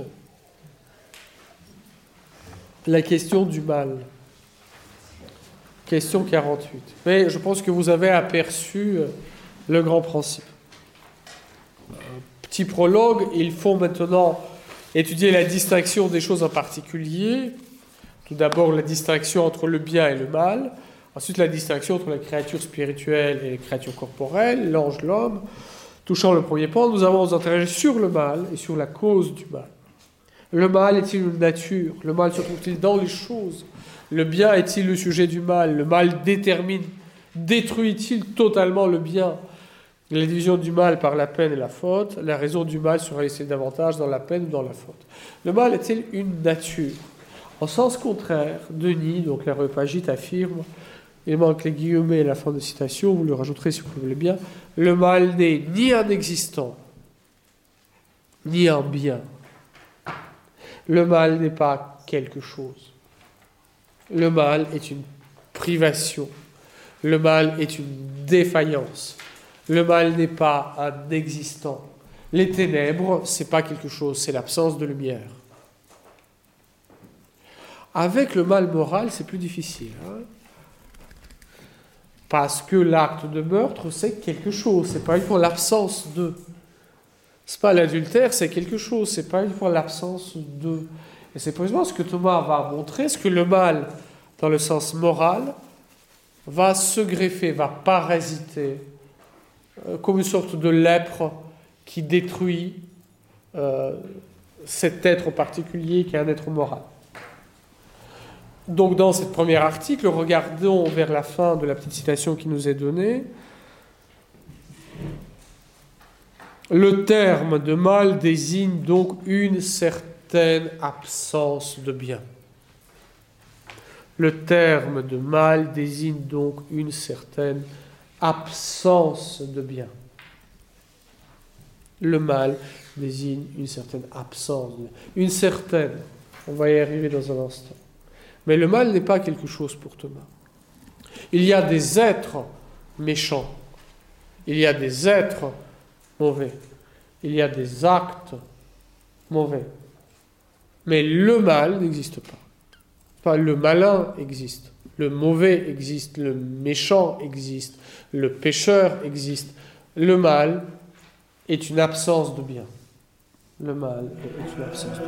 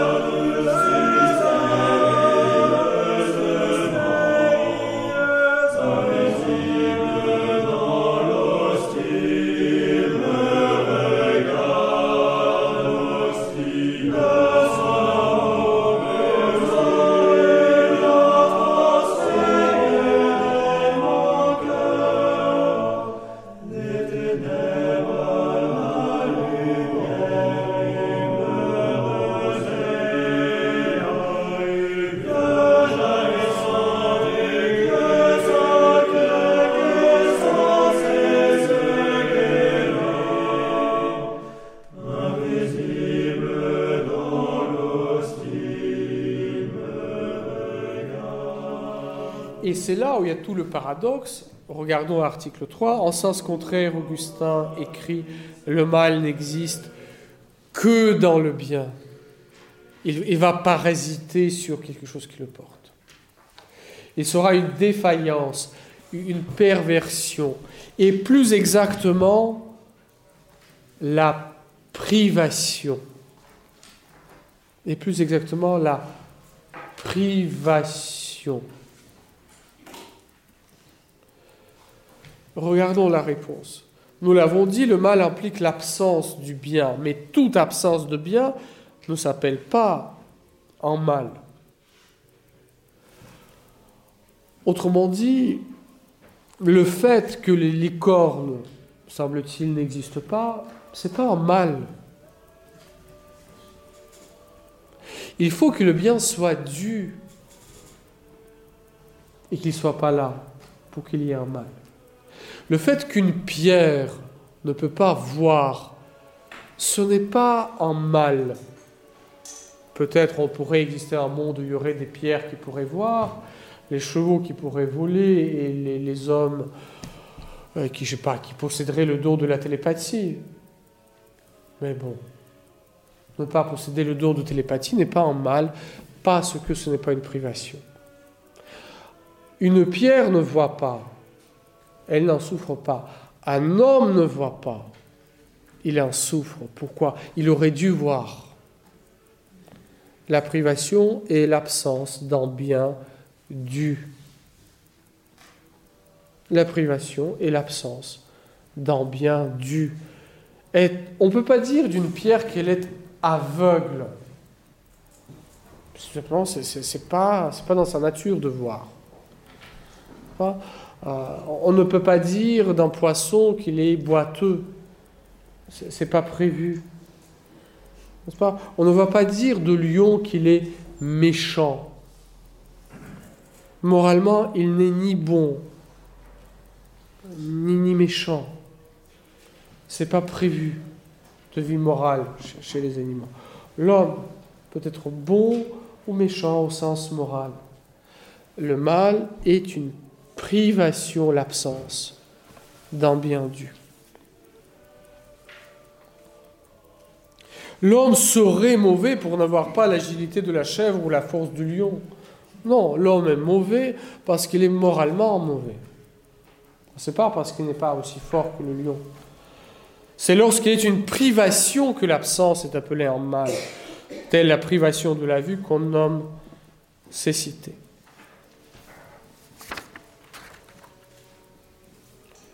Le mal détruit-il totalement le bien? En sens contraire, saint Augustin écrit que le mal ne peut entièrement épuiser le bien. Réponse, et Thomas commence à commenter ceci, la thèse, le mal ne peut détruire complètement le bien. Même les démons sont bons en tant qu'ils existent. Il y a en nous une certaine perfection qui est celle de l'existence une certaine perfection dans leurs actes. Ce n'est pas une perfection morale. Leurs actes sont moralement mauvais. Mais il peut exister un parfait homicide, un adultère parfait, une escroquerie parfaite. On peut admirer la vertuosité dans l'art de torturer. Voyez-vous, le mal va parasiter sur le bien, mais ne va pas le détruire entièrement parce que sinon il cesserait d'exister lui-même. En cela, dans le mal moral, il y a toujours quelque chose de suicidaire. C'est comme la tension vers le néant, mais qui n'arrive pas jusqu'au bout, qui n'arrive pas à anéantir ce don fondamental qui, qui est l'existence. Dieu est-il cause du mal? En sens contraire, Augustin écrit, Dieu n'est pas l'auteur du mal, car il n'est pas cause que l'on tend en être. Donc, pourquoi le mal moral existe-t-il? Parce que nous sommes faillibles. Pourquoi nous sommes faillibles? Parce que nous sommes libres. Ça va jusqu'à jusqu'à là le, le, raisonnement Vous voyez comment ça marche pour Thomas? Est-ce que du fait que nous sommes faillibles, nous devons éprouver le mal. Non, l'homme aurait pu ne jamais commettre le mal moral, il a choisi. le choix des premiers parents, l'histoire de la chute. Du coup, nous naissons dans une certaine euh, situation. Ce que cette possibilité qui est de faillir devient une réalité pour nous, c'est de ma responsabilité. C'est de ma responsabilité. Je peux décider de me briser les jambes, car mes jambes sont brisables. Il n'y a aucune nécessité que je le fasse. Mais si les articulations n'existaient pas, je ne pourrais pas marcher. Hein. Pour que je puisse marcher, il faut qu'il y ait des articulations. S'il y a des articulations, bon, il y a les points de fragilité. Hein. Dieu est-il la cause du mal? Non, mais Dieu permet le mal moral, parce qu'il va en tirer le bien encore plus grand, comme on chante dans la nuit de Pâques, heureuse faute qui nous a valu un si glorieux rédempteur. Parce que l'ordre de rédemption est plus grand que l'ordre de l'innocence initiale. Plus grand que l'ordre de l'innocence initiale. Plus dramatique aussi, voire même tragique pour certains êtres. Tragique pour certains êtres. Vous voyez que de ces idées très apparemment abstraites, métaphysiques, la bonté, la perfection de Dieu, la providence, le gouvernement. En réalité, pourquoi Thomas en parle? Parce que c'est la rédemption qui l'intéresse. C'est la toute puissance de Dieu qui ne se manifeste pas dans l'absence du mal moral, mais dans la rédemption du mal moral. Donc, comme on a vu au début, le second motif et le principal était de nous donner une vraie notion du salut du genre humain Salut qui s'accomplit par l'incarnation du Fils, par le Verbe, par la providence, par le gouvernement, par la prédestination, et par le don du Saint-Esprit, donc qui est cet amour gratuit, gratuit de Dieu. Voilà, vous m'excuserez, j'étais un peu long, mais euh, la matière est, riche. Euh, voulez-vous qu'on prenne, allez, 8 minutes de questions pour ne pas dépasser outre mesure euh, le temps? Ah, je sais. Ah oui. Si vous voulez aller plus loin, quel est le texte que je pourrais vous conseiller? Je vous conseillerais un excellent livre de Charles Journet qui s'appelle Le Mal. C'est peut-être parmi les plus belles méditations. Charles Journet, euh, Le Mal, qui est donc très proche de Maritain, assez résolument marqué par le XXe siècle, mais qui refuse de sacrifier l'idée de la toute-puissance divine ou de la providence divine, qui n'exclut pas le singulier du regard de la providence divine, et qui en même temps affronte la question du mal qu'on a fait, à vrai dire, qu'effleurer euh, ici. Mais je pense que la clé métaphysique, euh, nous l'avons aperçue. Euh, voilà. À vous.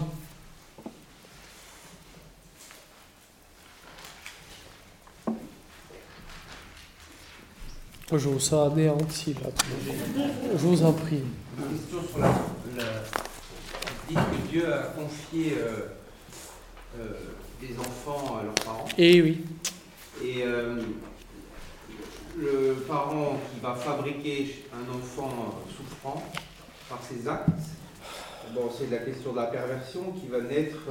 cet enfant, il va hériter directement du mal à travers la, liberté d'autres personnes le péché, le péché originel est notre naissance en état déchu.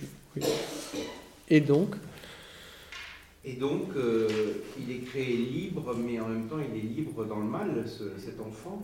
De fait, Thomas, Thomas ne tient absolument pas, euh, tout simplement parce qu'il est chrétien. Nous naissons pécheurs, parce que Saint Paul l'enseigne, que nous naissons pécheurs, d'où la nécessité absolue de la rédemption. Et le Christ est le sauveur de tous les hommes, et sa miséricorde n'est refusée à personne, parce que tous, n'est-ce pas, comme dit euh, Paul, tous ont péché et tous ont privé de la gloire de Dieu. Mais là où le péché a abondé, la grâce a surabondé. Autrement dit, Thomas ne fait que reprendre l'enseignement fondamental euh, du, message chrétien. Dans le Christ, pas, nous, nous, nous, nous découvrons le salut, et pas ce que nous découvrons le salut, qu'à contre-jour, nous commençons à percevoir ce qui était ce mystère du mal euh, duquel il nous a sauvés. Et pour revenir à votre question plus précisément, euh, notre responsabilité morale s'exerce dans le conditionnement. Et Dieu tient compte du conditionnement dans lequel nous vivons. Prenons même le cas de, allez, d'une aliénation psychiatrique. Hein? Euh, je peux avoir tel type de délire qui me présente la réalité d'une telle manière. Qu'est-ce que je fais avec? Quelles sont les forces dont je dispose? Ah ben Là, il n'y a que Dieu qui peut le savoir. Hein. Et il y a quelque chose qui va diminuer, voire parfois anéantir la liberté de l'homme. Mais tout homme est libre quelque part, et c'est ce sur ce quelque part euh, que, les choses, que les choses se jouent. Que les choses se jouent. Mais Dieu, c'est tragique, mais Dieu n'empêche pas la souffrance des hommes. Dieu n'empêche pas la souffrance des hommes, ni ce qu'ils se font souffrir les uns les autres. Hein? Euh, Jésus n'a pas guéri tous les malades. Et au moment de la résurrection, la maladie ne disparaît pas, la mort ne disparaît pas, la souffrance ne disparaît pas. Euh, tout ça, ce mal ne disparaît pas. Parce que Dieu ne vise pas euh, la souffrance, il vise la, rédemption. Il vise cette, excellence du bien. Et là, et on met du temps à le réaliser que c'est très, très, très paradoxal. Hein. C'est très paradoxal. Euh, que voyez-vous dans, dans l'immense nuit de, je sais pas, de Deuxième Guerre mondiale, il y a, il y a Maximilien Marie Kolb, euh, il, il, y a Edith Stein, il y a La Rose Blanche, il y, a, telle personne, telle personne, telle personne. Et tout ça, au moment même euh, où les ténèbres semblent dominer la terre. Et cette domination des ténèbres, voilà, c'est quelques étincelles euh, d'une extraordinaire sainteté. Il n'y a pas de commune mesure. Il n'y a pas de commune mesure. Dieu de Thomas n'est pas égalitaire. Le Dieu de Thomas, euh, personne ne dira au moment du jugement dernier, ta grâce m'a manqué. Personne ne lui dira tu m'as pas aimé assez. Personne ne, dira si je me suis damné, c'est de ta faute. Chacun dira j'ai exactement ce que j'ai voulu. N'est-ce pas? Ce, ce, que tu fais est juste. J'ai exactement ce que j'ai voulu. C'est ça ce que je désirais, c'est ça ce que j'ai voulu, c'est ça ce que j'ai chéri, c'est ça ce que j'ai choisi du plus profond de mon cœur. C'est ça ce que je reçois à un héritage éternel. Et très réellement, ça peut être le choix du non-amour. Et eh bien tant pis, euh, dit mon ego, et eh bien tant pis, et, j'y fonce. C'est tragique. L'univers chrétien est l'univers tragique. Ah, on peut l'édulcorer, mais peu à peu, on faut enlever beaucoup d'éléments. La croix, n'est pas la question de ne pas prêcher l'enfer, c'est la question de ne pas prêcher la croix, ne pas prêcher la rédemption, ne pas prêcher la vraie responsabilité morale. La vraie responsabilité morale. En cela, Thomas, dans sa pensée politique, est quelqu'un qui exige une très grande responsabilité de ceux qui sont responsables de la société, des citoyens. Peut-être il serait d'avis de restreindre cette responsabilité à un nombre plutôt petit de personnes. De tempérament, elle est plutôt d'une vision aristocratique. Mais si la société veut se faire du mal, elle se fera du mal. C'est de ma responsabilité. Je suis responsable de ma vie. Inutile d'accuser qui que ce soit. Donc, pour revenir au cas que vous évoquez, voilà, je viens dans le monde, je suis éduqué dans tel milieu, voilà le jeu des cartes que j'ai reçues, comment est-ce que je joue avec? Il y a ceux qui reçoivent un jeu totalement pourri et qui réussissent à en faire quelque chose d'assez honnête. Et cela n'empêche pas que leur vie sera blessée, cabossée, qu'il y aura des grands manquements, qu'ils souffriront. Mais quand on voit le résultat, on dit Ah, admirable. Hein Et il y en a d'autres qui, qui ont apparemment tout, et ceux à qui il sera beaucoup donné, il leur sera beaucoup demandé. Donc, il vaut mieux être un païen ignorant de Dieu et vivant pour son plaisir, plutôt que de chrétien qui choisit d'ignorer le Dieu et vivant pour son plaisir. Ça, ça, ça, c'est absolument évident. Ça, c'est absolument évident. Voilà. La providence ne va pas court-circuiter la responsabilité des créatures. La providence ne va pas court-circuiter la responsabilité des créatures. Dieu ne colle pas des roses sur les rosiers, il fait produire des roses aux rosiers. Ce n'est pas, si je suis alcoolique, il ne suffit pas de prier pour cesser d'être alcoolique. Il faut prier. Cela permettra de prendre le rendez-vous avec le médecin. Cela permettra de vider son minibar. Cela permettra de commencer à changer euh, son cercle d'amis. Cela permettra d'entrer dans une nouvelle hygiène de vie. Et la grâce de Dieu va opérer dans cet immense travail qui sera très difficile. Et peut-être on n'aboutira jamais à la guérison complète. Il hein. faut arrêter avec ça. Il y aura des blessures qui seront pacifiées mais qui ne seront pas guéries. Hein. Et je serai abstinent, mais je ne cesserai pas d'être alcoolique. Et je sais qu'avec la première goutte, je retombe absolument. Je suis responsable de ma vie. Et c'est pour ça que je prie. Je ne prie pas pour que Dieu prenne la responsabilité de ma vie. Je prie pour que Dieu me permette de prendre réellement part à cette œuvre de la rédemption qu'il veut accomplir en ma vie. Comme disait Augustin, Dieu qui t'a créé sans toi ne te sauvera pas sans toi. Donc du coup, nous ne pensons pas du tout la création et on veut penser le salut sur le mode de la création. Non, ça ne marchera pas comme ça. Je ne suis pas demandé à naître. Oui, je ne suis pas demandé à naître. Mais pour entrer dans le royaume des cieux, cette naissance-là dépend de moi. Cet engendrement-là dépend de moi. Dépend de moi. Et le temps pour mourir et le temps pour naître, le fameux commentaire du Père. Comment peut-on choisir le temps de mourir? Qu'est-ce que c'est ce temps opportun pour mourir et le temps pour naître? Il y a dans notre vie spirituelle la part de notre responsabilité, la providence, à laquelle correspond du coup la, prudence euh, humaine.